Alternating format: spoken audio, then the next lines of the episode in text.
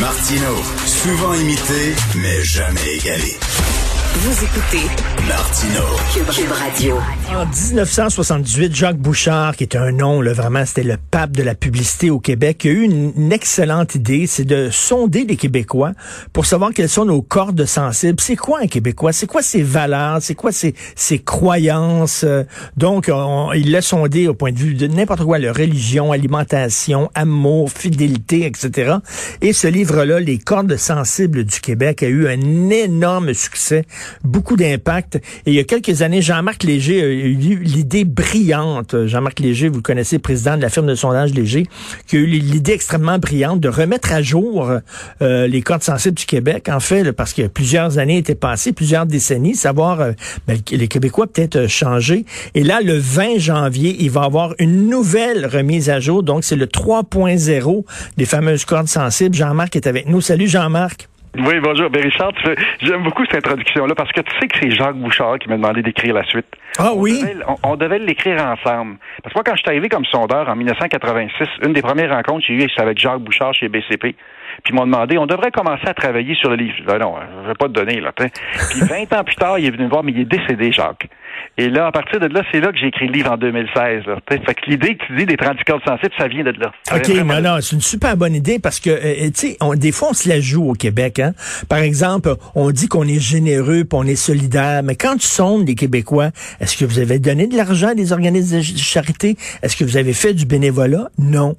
Euh, Finalement, on n'est pas si généreux puis on n'est pas si solidaire que ça. On Même, on, on se surestime.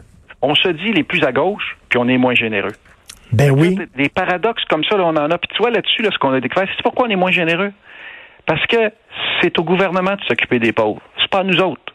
Contrairement au Canada anglais, où c'est à la communauté même, la ville, la rue, à s'occuper. Quelqu'un qui perd sa job au Canada anglais, là, tu voir des gens dans la rue venir lui porter des paniers de, de nourriture, venir, venir essayer de l'aider, tout ça. C'est pas la même Mais, Avec mais, nous, là, mais au ça. Jean-Marc, Jean-Marc, ça, c'est la différence entre le catholicisme et le protestantisme. Les protestants, euh, tu t'occupes de ta communauté. Les catholiques, c'est le Vatican qui va s'occuper des pauvres. C'est l'Église qui va s'occuper des pauvres. On a remplacé l'Église par le, le- le gouvernement. Ouais, puis mais on a vécu comme on a des bons côtés mais des mauvais côtés, mais on a toujours été sous domination. Domination brit française en premier, pour le mentionner, domination britannique, ensuite de ça domination de l'Église, puis aujourd'hui c'est la domination de l'État. Nous autres là aujourd'hui, je paye assez de taxes, là, qui s'en occupe.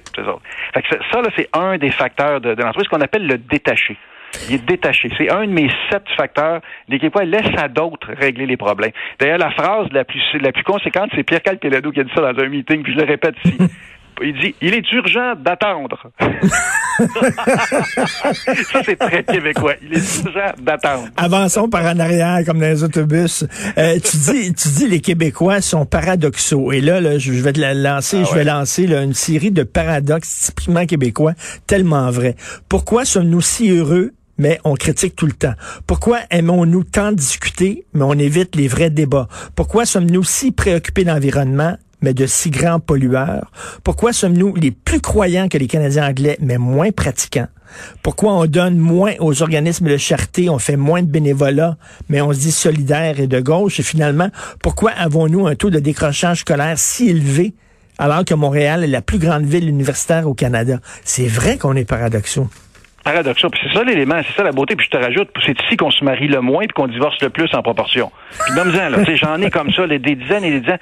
Mais derrière ça, c'est parce que le peuple québécois est unique. Il y a trois cultures essentielles qui, qui nous mélangent. Tu as la culture française, anglo-saxonne, puis américaine. Puis quand je demande aux Québécois, Richard, je vais te poser la question, laquelle des cultures les Québécois se sentent le plus, pro, le plus près? Canadienne, euh, québécois, euh, française, pardon, canadienne, anglaise ou américaine? Qu'est-ce qu'ils répondent, tu penses? Moi, je pense que c'est les trois. Oui, exactement. C'est les trois, un tiers, un tiers, un tiers. Un tiers. Bon, les jeunes, c'est plus américaine. Les jeunes, c'est 40% plus américaine. Mais globalement, les Québécois, là, c'est vraiment un tiers, un tiers, un tiers. Fait qu'on a un mélange des trois. Fait qu'on n'est pas des Français qui vivent en Amérique du Nord. Le deux tiers choisissent la corde canadienne-anglaise ou américaine. C'est un tiers, un tiers, un tiers, t'en as deux. On est plus des Nord-Américains qui parlent français. Fait qu'on a fait. culture qui est, qui est, qui est paradoxale parce que tu as t'as les trois côtés en dedans de nous, puis c'est pas égal. Hein, c'est pas un tiers, un tiers dans tout le monde. là. Il y a des gens qui sont un peu plus, un peu moins. Fait que le début du livre, cette fois-ci, j'ai rajouté un petit quiz. Ce que j'appelle le quiz sur l'identité québécoise. Répondez à 10 questions simples, là, puis vous allez pouvoir savoir votre ADN. Est-ce qu'il est vraiment francophone, plutôt métissé, plutôt anglophone? Ben, c'est ça ce que je veux, c'est de provoquer la conversation chez les Québécois. Qui est-on vraiment? Ton cas de Québec, euh, le premier, c'était euh, c'était quelle année tu l'as publié, euh, Jean-Marc? C'est 2016. En 2016 qu'on l'a publié. Puis, Mais en cinq était- ans, est-ce qu'il y a eu vraiment beaucoup de changements en cinq ans? mettons, je, je les nomme, pandémie, les changements climatiques, les technologies, ça c'était un facteur central, là, toutes les arrivées des médias sociaux, les Donald Trump, il y a eu l'arrivée de la CAQ, la droite au Québec, il est arrivé tellement de choses, événements.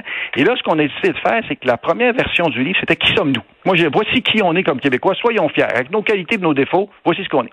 La deuxième version du livre, j'ai rajouté les chapitres, et partout dans le livre, sur où allons-nous? Et là, c'est les milléniaux puis les Z qui est le focus de ce de, de Mais cette ça, ça, ça, là, je te dis, il faut pas que Mathieu Boccoté lise ça. Parce qu'il va pleurer. Il va pleurer parce que ce que tu dis, c'est qu'on est de moins en moins distinct. Plus on s'en va, plus on commence à ressembler au restant des Nord-Américains. On perd notre distinction. Mathieu, au fan de crise cardiaque, s'il lit ça, là. Ouais, on perd notre distinction, c'est-à-dire qu'on est de l'identité québécoise se dilue. Un jeune aujourd'hui qui a 20 ans ressemble plus à un jeune à New York, à Paris et même à Tokyo qu'à son aîné. Il achète les mêmes jeans, écoute la même musique, vole sur les mêmes films, écoute les mêmes films sur Netflix.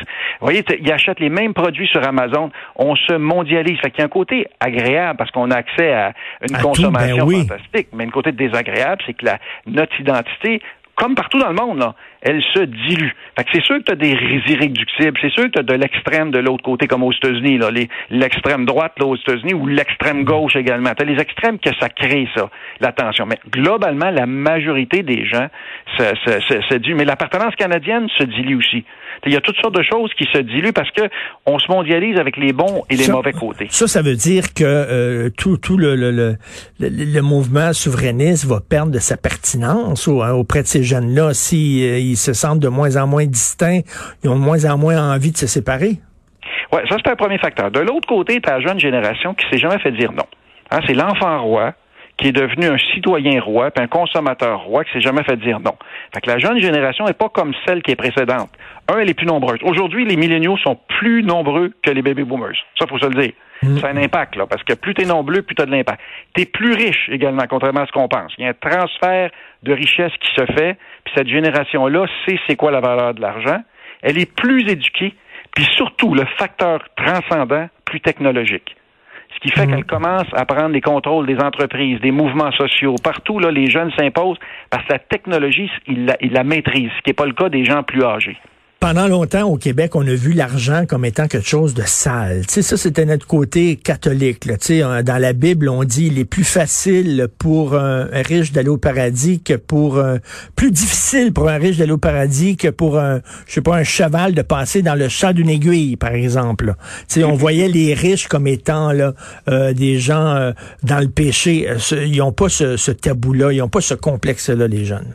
Non, l'argent, ils savent c'est quoi. Puis ceux qui ont des enfants de moins de 35 ans, là, euh, ils savent que l'argent, ils savent. D'ailleurs, d'ailleurs, on part du principe qu'ils ont souvent accès à plus d'argent parce qu'ils n'ont pas deux parents, ils en ont trois, c'est pas quatre. Hein? Ils n'ont pas, euh, ils quatre grands-parents, ils en ont six et huit parce que les familles sont tellement éclatées. Là. La blague qu'on dit, nous, on ne demande plus aux parents combien ils ont d'enfants, on demande aux enfants combien ils ont de parents.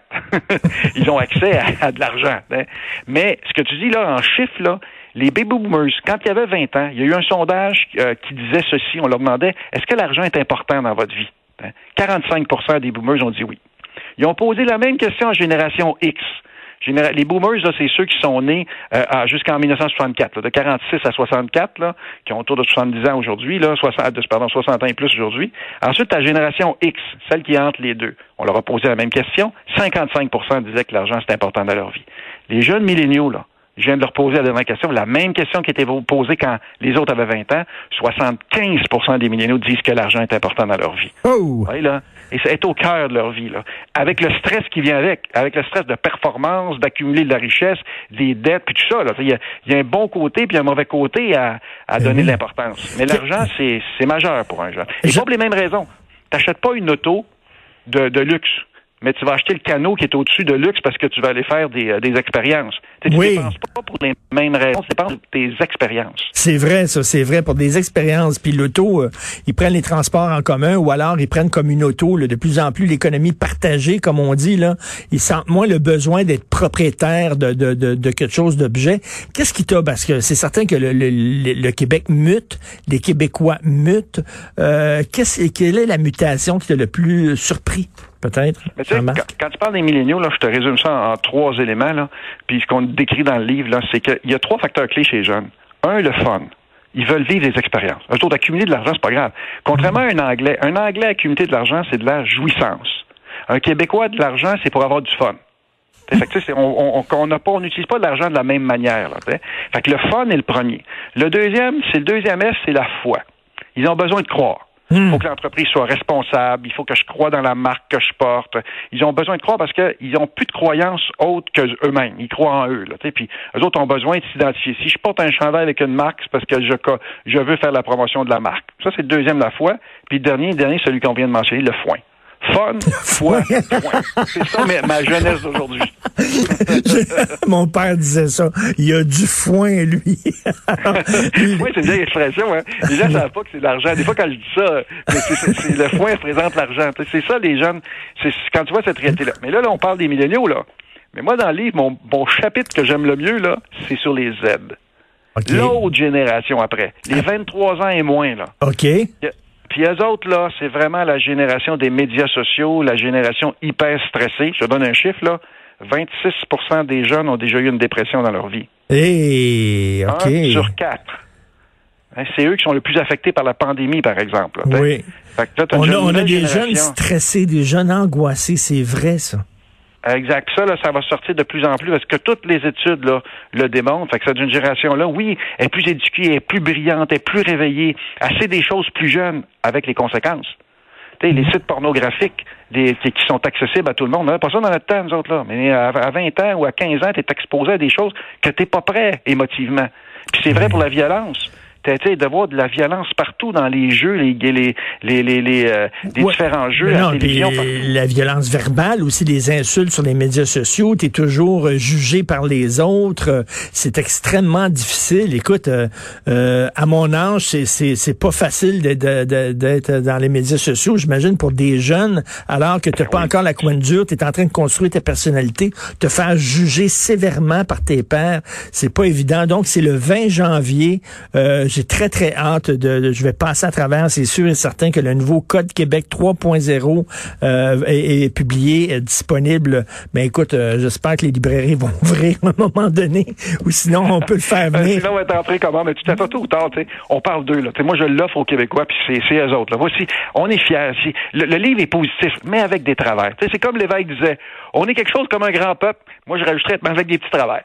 avec des petits travers. Merci beaucoup, Jean-Marc Léger. Toujours intéressant de te parler. Salut.